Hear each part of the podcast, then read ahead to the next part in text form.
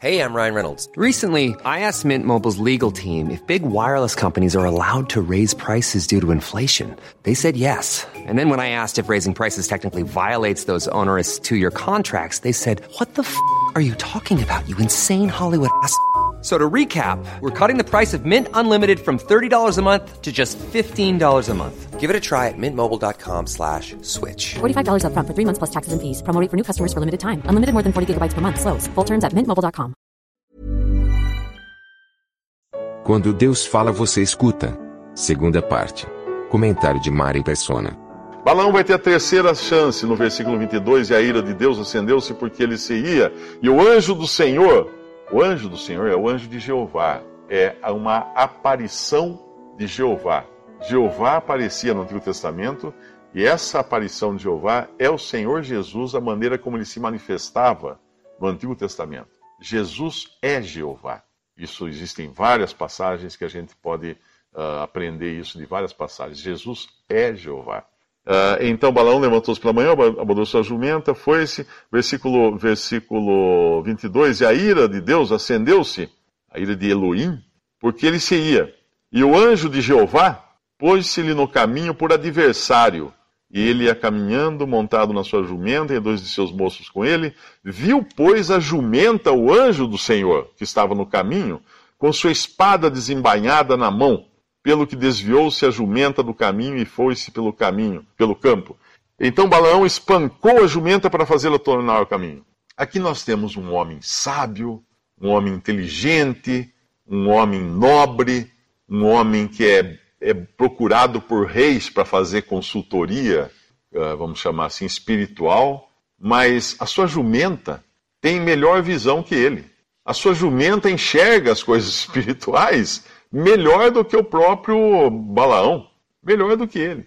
E é, e é interessante nós vermos que hoje, no mundo, uh, muitas jumentas enxergariam melhor as coisas de Deus do que muitos homens. Homens que negam, inclusive, a própria existência de Deus e se acham inteligentes com isso. Acham que são espertos porque dizem: não, Deus não existe. Eu peguei um táxi essa semana em Curitiba e aí eu puxei assunto com ele sempre que eu tenho oportunidade, eu puxo assunto, né? Alguma coisa para começar uma conversa do Evangelho. O motorista de táxi é sempre bem pronto a, a seguir a conversa. E ele, ele falou assim: Não, mas eu não, eu não acredito em nada, eu não acredito em Deus, eu não acredito. Como é que é? Como, é que, você prova que Deus existe?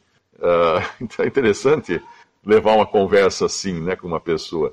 E ele não tinha nenhuma noção do que era Deus. Nenhuma. Ele falava de uma força superior, ele falava, mas é uma energia, superior. Eu não, Deus é Deus, Criador de todas as coisas. Ah, não, mas eu acredito que as coisas surgiram aí, e a evolução, e blá blá blá, e, e tal.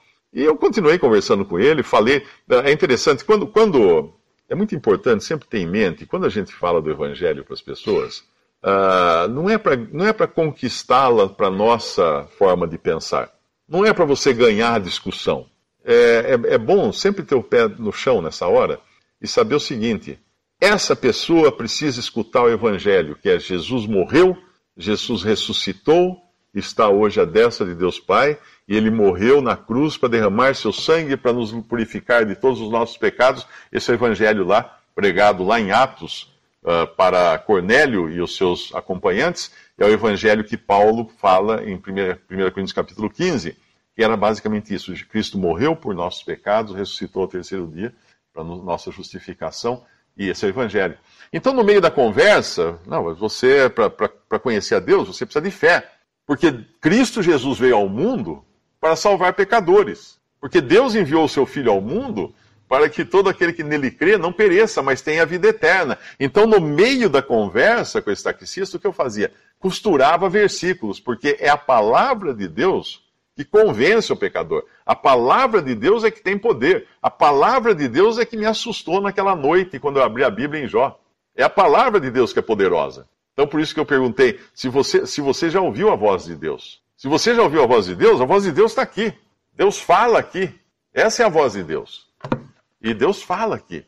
Então é sempre importante colocar a Bíblia, colocar o versículo, colocar e deixar o Espírito Santo fazer a obra, porque é ele que convence do pecado e da justiça e do juízo vindouro. É o Espírito Santo que convence uma alma. E o resto é falar da, dos argumentos e da filosofia da coisa tal, mas é, é, a palavra de Deus é que vai entrar semente que vai cair naquela terra e vai germinar.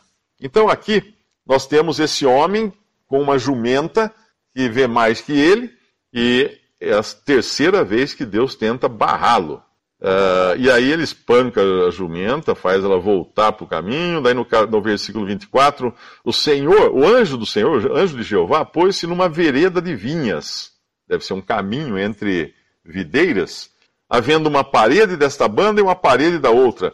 Vendo, pois, a jumenta, o anjo do Senhor apertou-se contra a parede, tinha um muro de cada lado, e apertou contra a parede o pé de Balaão, pelo que tornou a espancá-la. Versículo 26: Então o anjo do Senhor passou mais adiante e pôs-se num lugar estreito, onde não havia caminho para se desviar, nem para a direita, nem para a esquerda. E vendo a jumenta, o anjo do Senhor deitou-se debaixo de Balaão. E a ira de Balaão acendeu-se, espancou a jumenta com o bordão. Quantas vezes você está espancando a jumenta? Quantas vezes você tem escutado o evangelho, escutado pessoas avisando você do, do perigo que jaz à frente? Porque todos nós somos mortais e podemos morrer a qualquer momento, e você espanca a jumenta. Você simplesmente se nega a aceitar não apenas a voz de Deus que falou diretamente com ele lá, Balaão, mas a voz das circunstâncias. O que, o que é essa jumenta? Deus está cercando Balaão com circunstâncias, é um funil. Percebe que é um funil? Ele está num caminho, daqui a pouco ele está num caminho entre uh, videiras, daqui a pouco ele está num caminho mais estreito e não dá mais para manobrar. Não tem mais para onde ir. E a jumenta deita no chão, não tem mais para onde ir. Porque o anjo do Senhor está na frente. E o Senhor é julgador. O Senhor é aquele que tem poder para matar, para condenar. Ele não acorda. Ele espanca a jumenta, coitada da jumenta. E vendo a jumenta, uh, espancou a jumenta no versículo 27 Aí vem a sexta oportunidade. Então o Senhor abriu a boca da jumenta, no versículo 28, a qual disse a Balaão: Que te fiz eu que me espancasse essas três vezes? Nessa hora, Balaão deve ter ficado assim: Uau, uma jumenta falando, isso é uma coisa maravilhosa, deve ser Deus querendo falar comigo. Não, ele vai discutir com a jumenta. Ele vai discutir com a jumenta, o Balaão. Um homem sábio, não é um homem ignorante, é um homem sábio. Mas ele discute com a jumenta. E Balaão disse à jumenta: por que zombaste de mim? Oxalá tivera eu uma espada na mão, porque agora te mataria. E a jumenta disse a Balaão: Porventura eu não sou a tua jumenta em que cavalgaste desde o tempo em que eu fui, que eu fui tua até hoje? Acostumei eu alguma vez fazer isso contigo? E ele respondeu: Não. Então o Senhor Jeová abriu os olhos de Balaão e ele viu o anjo do Senhor que estava no caminho, o anjo de Jeová, que estava no caminho e a sua espada desembainhada na mão, pelo que inclinou a cabeça, prostrou-se sobre a sua face. E então o anjo do Senhor lhe disse: Por que já três vezes espancaste a tua jumenta? Eis que eu saí para ser teu adversário, porquanto o teu caminho é perverso diante de mim. Porém a jumenta me viu, e já três vezes se desviou de mim. Se ela se não desviara de mim, na verdade eu agora te, te, te teria matado, e a ela deixaria com vida. Uau! Imagina o orgulho, o ego de Balaão nessa hora, quando ele percebeu que Deus estava colocando, dando maior valor a uma jumenta, a vida de uma jumenta, do que a vida dele, porque ele era mais teimoso que a jumenta. Deus mataria Balaão e deixaria a jumenta viva. E aí ele fala no versículo 34: Então Balaão disse ao anjo de Jeová: Pequei que não soube que estavas nesse caminho para te opores a mim, e agora te parece mal, se parece mal aos teus olhos, tornar-me-ei. E disse o anjo do Senhor a Balaão: Vai-te com esses homens, mas somente a palavra que eu falar a ti, esta falarás. Assim Balaão foi-se com os príncipes de Balaque. Muito bem, aí quando ele vai com os príncipes de Balaque, Balaque o leva a um lugar que dá para ver o povo todo e fala: é, pode começar aí.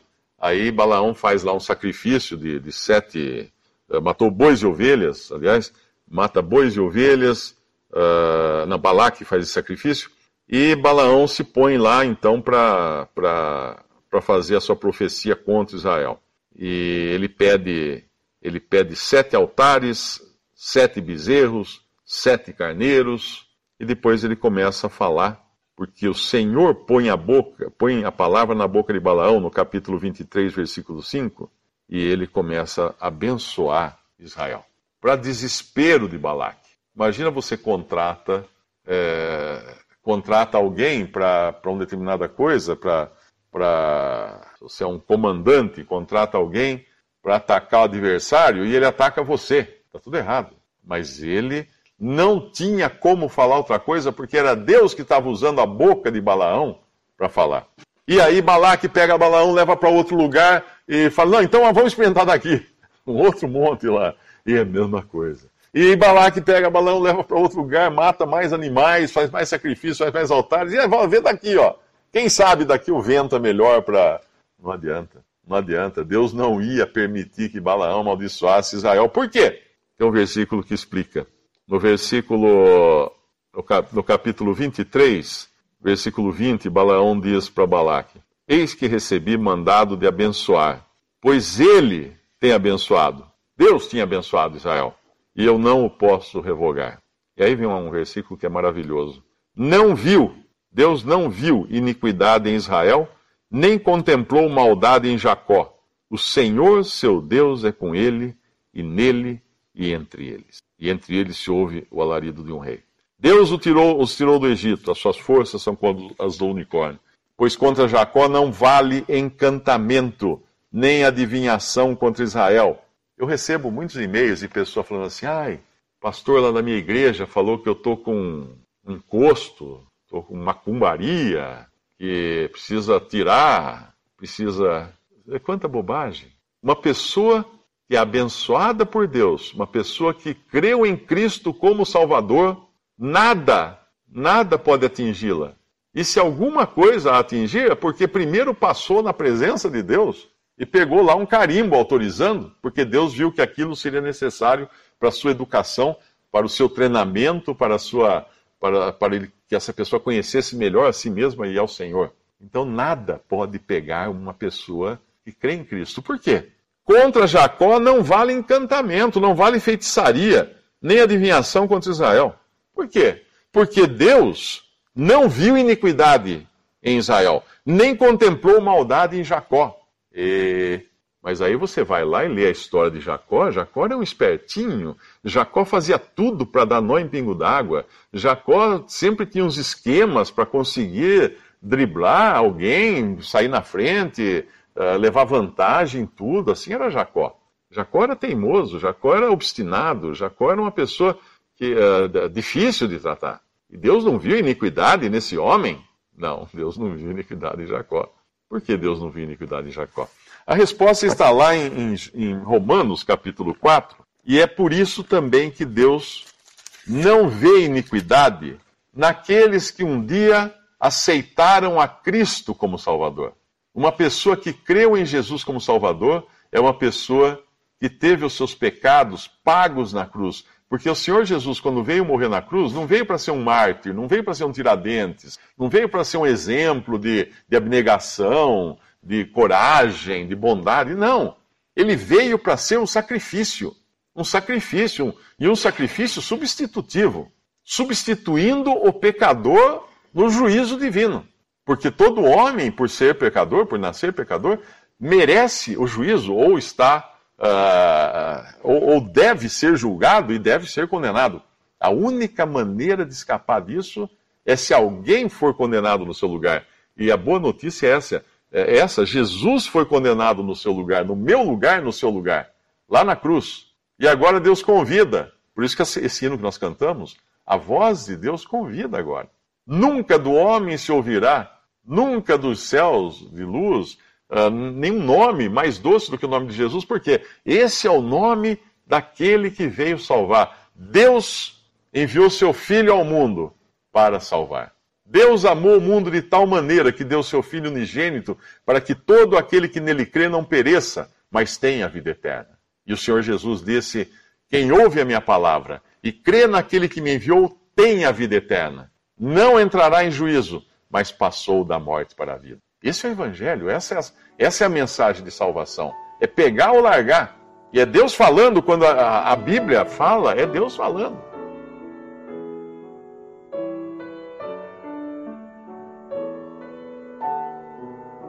Visite respondi.com.br. Visite também 3minutos.net.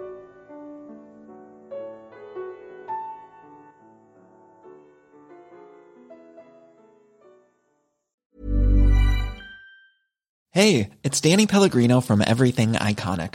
Ready to upgrade your style game without blowing your budget? Check out Quince. They've got all the good stuff, shirts and polos, activewear and fine leather goods, all at 50 to 80% less than other high-end brands. And the best part? They're all about safe, ethical and responsible manufacturing. Get that luxury vibe without the luxury price tag. Hit up quince.com slash upgrade for free shipping and 365 day returns on your next order. That's quince.com slash upgrade.